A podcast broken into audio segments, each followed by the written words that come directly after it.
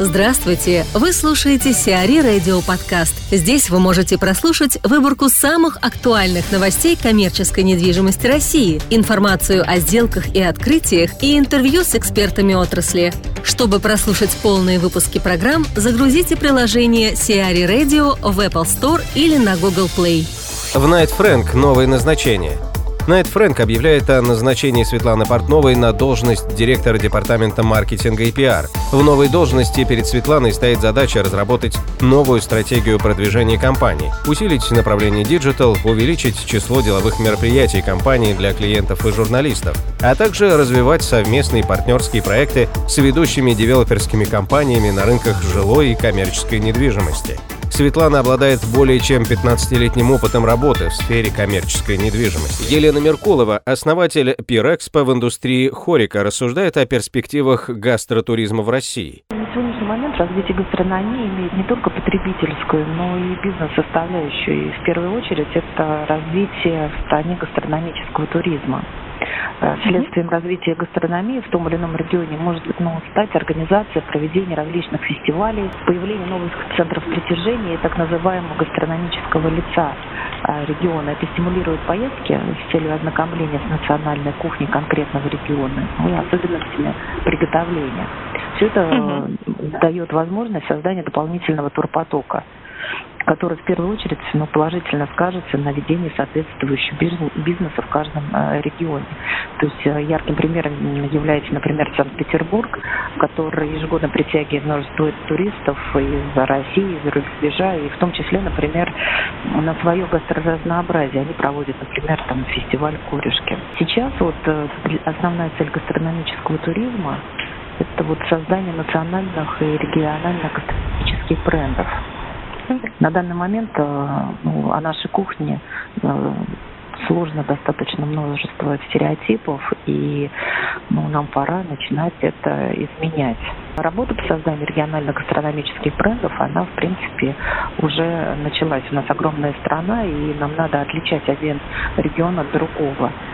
И вот когда развиваем гастрономический туризм, именно этому мы уделяем особенно внимание, потому что гастрономия это также культурная достопримечательность каждого региона. Она напрямую связана и с ресторанным рынком, то есть вот гастрономический туризм это же не только посещение какой-либо фермы или гастрономического фестиваля, во многих регионах сейчас страны проводятся вот такие фестивали. И Арзамасские кости, фестиваль огурца, и фестиваль там балтийской кухни, той же корюшки, о которой я говорила. Uh-huh. Но туристы, которые приезжают, или просто даже, которые люди приезжают в командировку, в гости, они знакомятся в первую очередь с регионом через свои, через, через рестораны. Ну да. Потому что им надо где-то поесть вкусненько. И угу. когда приезжают люди в регион, очень хочется ну, попробовать именно то место, чем славится этот регион. То есть, если ты приезжаешь там в Калининград, ты хочешь попробовать там балтийского судака, трески. Если там на Байкал, тебе нужен там байкальский омуль.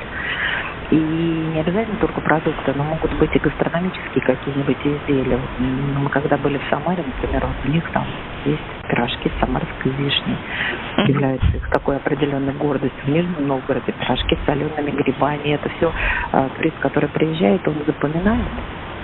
Ну, Поэтому да, вот, э, мы, мы, мы со своей стороны, например, вот сейчас вот э, особое внимание уделяем гастротуризму через рестораны, чтобы рестораны создавали свои Э, такие вот специальные региональные блюда, и, может быть, делали даже вот специально региональное меню, направленное на туристический, ну, гостевой, скажем так, поток региона.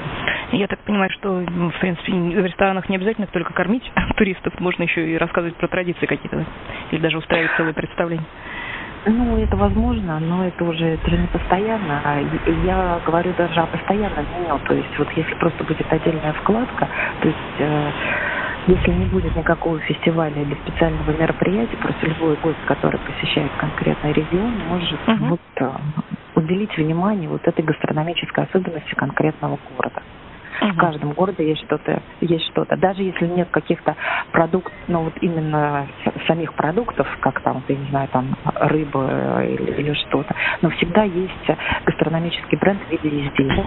Который да. традиционно в этом регионе был, и это всегда это интересно. Все угу. это работает на развитие бизнеса в том числе. А, оказывает ли государство какую-то поддержку развитию гастротуризма в нашей стране? Ну, я так понимаю, да. Они на сегодняшний момент э, уже этим вопросом озадачились. И, например, вот я была там несколько недель назад в Калининграде, то есть министр туризма Калининграда как раз говорил о том, что вот рестораны готовились э, к предстоящему чемпионату мира uh-huh. и делали специально вот именно гастрономическое э, меню по региональной кухне. Это есть и в Татарстане, это есть и, я не знаю, там в Ярославле, в Санкт-Петербурге. Во многих городах уже это и на государственном уровне. Угу. Ну, это прекрасно, потому что как-то у меня всегда гастротуризм ассоциировался с зарубежными странами, например, с Францией, с Италией. Оказывается, а в России тоже. гастротуризм, он бывает разный. То есть вот о том гастротуризме, например, который я вам сейчас говорила, это так называемый городской гастротуризм. А есть гастротуризм, когда надо ехать там на, на ферму. Это тоже mm имеет место быть, но у нас просто на сегодняшний момент таких объектов еще не очень много. И для того, чтобы туда ездить, ну, надо сначала, чтобы, грубо говоря, эти фермы создавались. Ну да, безусловно. Важно. По, по, по, повсеместно. А я же говорю о более классовом э, гастротуризме, который, uh-huh. через который проходит любой. Да, конечно, тебе хочется что-то стандартное, к чему ты привык, но всегда хочется ознакомиться с культурой того региона, куда ты приехал. Ренус заехал в кантри-парк. В БЦ Country Park 3 заехала логистическая компания Renus Intermodal Systems, входящая в группу Renus. Офис площадью 880 квадратных метров расположился на восьмом этаже здания. Компания Renus Intermodal Systems специализируется на организации контейнерных перевозок в Россию и в страны СНГ. Она входит в состав немецкой группы Renus, одного из ведущих европейских провайдеров комплексных логистических услуг. Компания имеет более чем 580 представительств по всему миру. Основные направления – контейнерные перевозки, перевозки железнодорожным транспортом, перевозки негабаритных грузов и внутрипортовое экспедирование. City Kids займется детским досугом в Меги Дебенко. Этой весной в Меги Дебенко появится семейный центр City Kids – особое пространство для детей и родителей, где можно будет не только весело провести время с ребенком, но и ознакомиться с инновационными образовательными методиками. Новая точка притяжения для молодых семей будет создана в формате Community Space – районного центра для семей с детьми. В центре City Kids можно будет принять участие в творческих мастер-классах, посмотреть семейный камерный спектакль для малышей или послушать концерт. В семейном центре City Kids в Меги Дебенко будут регулярно проводиться выставки и конференции для родителей, а также выступления экспертов. В собственной библиотеке центра можно будет найти пособия и материалы по развитию малышей, включая авторские методики из Великобритании.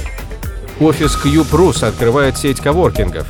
Офис Cube открыл одноименный коворкинг-центр. На сегодняшний момент это первый офис будущей сети, которая планирует открыть свои офисы в крупнейших городах. Также в планах компании выход на мировой рынок. Главными особенностями коворкинга Office Cube являются единая точка входа для веб-сайта или приложения, где можно автоматически забронировать любое рабочее место или дополнительную услугу. Концепция Office Sharing. Подключившись к сервису, клиенты получают доступ к любому из офисов сети или партнеров вход во все офисы, а также дополнительные услуги, такие как принтеры и переговорные комнаты, осуществляются по уникальному пин-коду. Сиари Радио. Эксклюзивные рубрики «За и против», «Ноу-хау», «Ремейк», «Новые форматы». Слушайте в полных выпусках программ в приложении Сиари Radio. Приложение доступно в Apple Store и на Google Play. Более подробная информация на сайте siari.ru radio.